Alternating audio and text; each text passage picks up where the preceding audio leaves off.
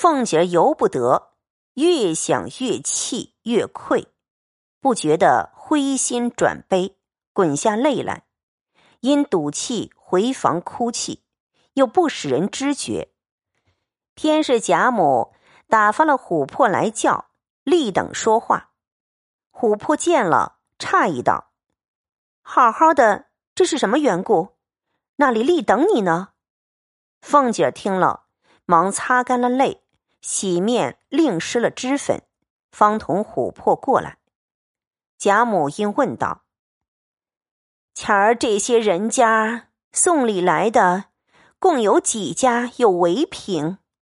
凤姐儿道：“共有十六家有围屏，十二家大的，四家小的炕屏，内中只有江南甄家一架大屏十二扇。”大红缎子缂丝满床户，一面是泥金百寿图的，是头等的；还有粤海将军乌家一架玻璃的，还罢了。贾母道：“既这样，这两架别动，好生搁着。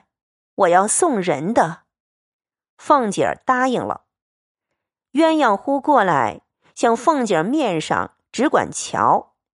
引得贾母问说：“你不认得他，只管瞧什么？”鸳鸯笑道：“哼，怎么他的眼肿肿的？所以我诧异，只管看。”贾母听说，便叫近前来，也去着眼看。凤姐笑道：“才觉得一阵痒痒，揉肿了些。”鸳鸯笑道。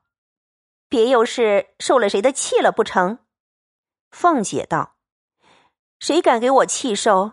便受了气，老太太好日子我也不敢哭的。”贾母道：“正是呢，我正要吃晚饭，你在这里打发我吃，剩下的你就和侄儿媳妇吃了。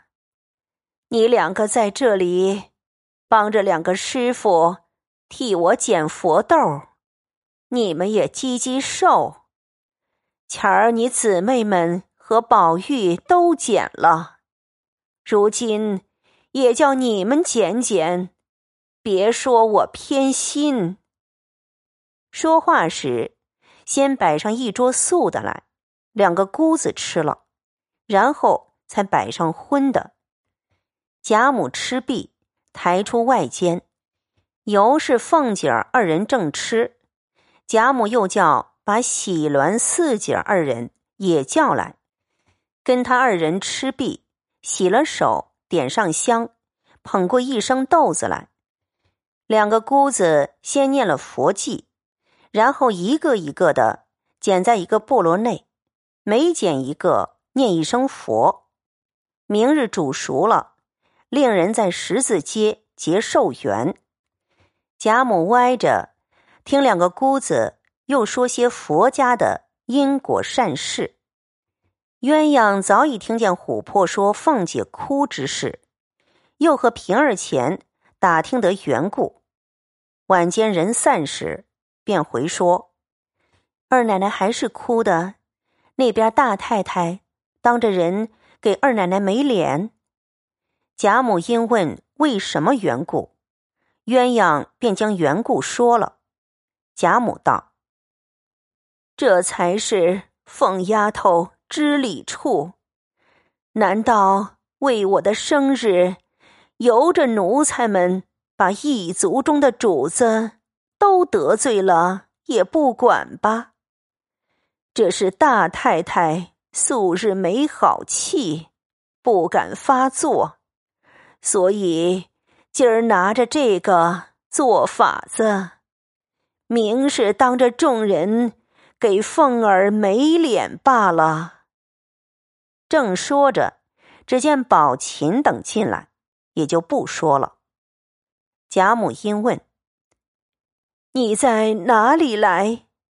宝琴道：“在园里林姐姐屋里，大家说话的。”贾母忽想起一事来，忙唤一个老婆子来，吩咐她：“到园里各处女人们跟前儿嘱咐嘱咐，留下的喜姐儿和四姐儿，虽然穷，也和家里的姑娘们是一样，大家照看精心些。我知道咱们家的男男女女，都是一个富贵心，两只体面眼，未必把他两个放在眼里。有人小看了他们，我听见可不依。婆子应了，方要走时，鸳鸯道：“我说去吧，他们哪里听他的话？”说着，便一径往园子来。先到稻香村中，李纨与尤氏都不在这里，问丫鬟们说：“都在三姑娘那里呢？”鸳鸯回身，又来至小翠堂，果见那园中人都在那里说笑，见他来了，都笑说：“你这会子又跑来做什么？”又让他坐。鸳鸯笑道：“不许我也逛逛吗？”于是把方才的话说了一遍。李纨忙起身听了，就叫人把各处的头换了一个来。令他们传与诸人知道，不在话下。这里尤氏笑道：“老太太也太想得到，实在我们年轻力壮的人，捆上十个也赶不上。”李纨道：“凤丫头仗着鬼聪明，还离脚宗不远，咱们是不能的了。”鸳鸯道：“怕哟，还提凤丫头、虎丫头呢。”他也可怜劲儿的，虽然这几年没有在老太太、太太跟前儿有个错缝儿，暗里也不知得罪了多少人。总而言之，为人是难做的。若太老实了，没有个机变；公婆又嫌太老实了，家里人也不怕。若有些机变，未免有治一经、损一经。如今咱们家里更好。新出来的这些底下奴字号的奶奶们，一个个心满意足，都不知要怎么样才好。稍有不得意，不是背地里咬舌根儿，就是挑三窝四的。我怕老太太生气，一点也不肯说，不然我告诉出来，大家别过太平日子。这不是我当着三姑娘说，老太太偏疼宝玉。有人背地里怨言还罢了，算是偏心；如今老太太偏疼你，我听着也是不好，这可笑不可笑？探春笑道：“糊涂人多，哪里较量的许多？我说，倒不如小人家人少，虽然寒素些，倒是欢天喜地，大家快乐。我们这样人家人多。”外头看着我们，不知千金万金小姐何等快乐，殊不知我们这里说不出来的烦难，更厉害。宝玉道：“谁都像三妹妹好多心，事事我常劝你，别总听那些俗话，想那些俗事，只管安富尊荣才是，比不得我们没这轻浮，该应着闹的。”尤氏道。谁都像你，真是一心无挂碍，只知道和姊妹们玩笑，饿了吃，困了睡。再过几年，不过还是这样，一点后事也不虑。宝玉笑道：“我能够和姊妹们过一日是一日，死了就完了，什么后事不后事？”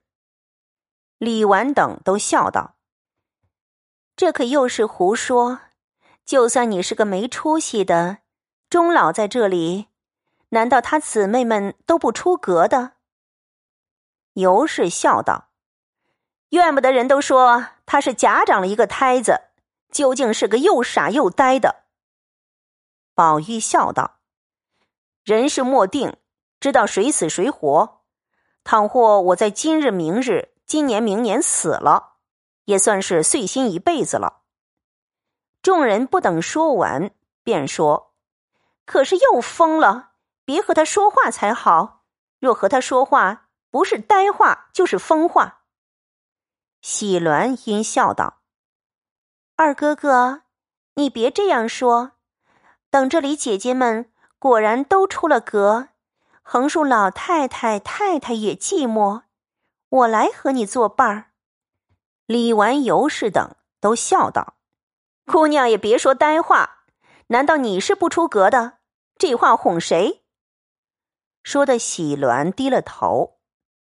当下已是起更时分，大家各自归房安歇，众人都且不提。且说鸳鸯一径回来，刚至园门前，只见角门虚掩。犹未上栓，此时园内无人来往，只有该班的房内灯光掩映，微月半天。鸳鸯又不曾有个作伴的，也不曾提灯笼，独自一个，脚步又轻，所以该班的人皆不理会。偏生又要小解，因下了甬路，寻微草处。行至一湖山石后，大桂树阴下来，刚转过石后，只听一阵衣衫响，吓了一惊不小。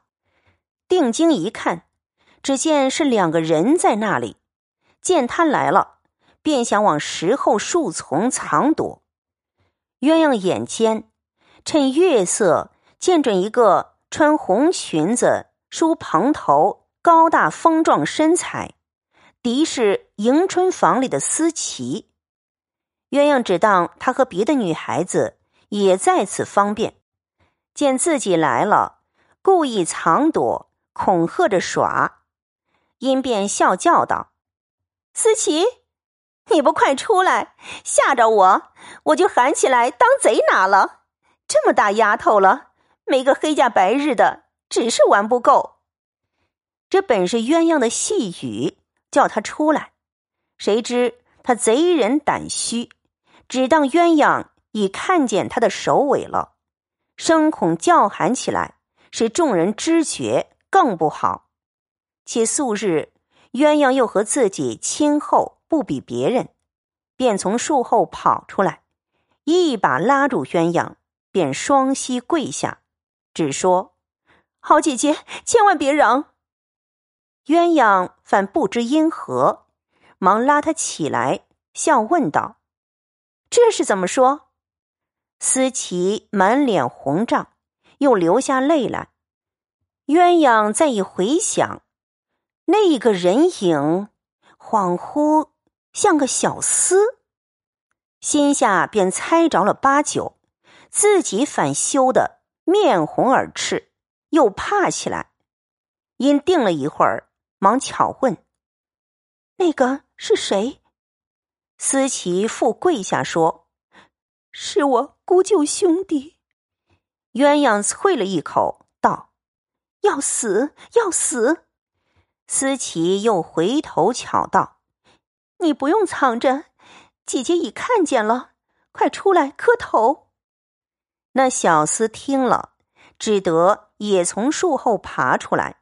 磕头如捣蒜，鸳鸯忙要回身，思琪拉住苦求，哭道：“我们的性命都在姐姐身上，只求姐姐超生要紧。”鸳鸯道：“你放心，我横竖不告诉一个人就是了。”一语未了，只听角门上有人说道：“金姑娘已经出去了。”角门上锁吧。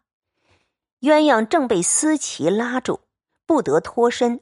听见如此说，便接声说：“我在这里有事儿，且略住手，我出来了。”思琪听了，只得松手，让他去了。感谢您的收听。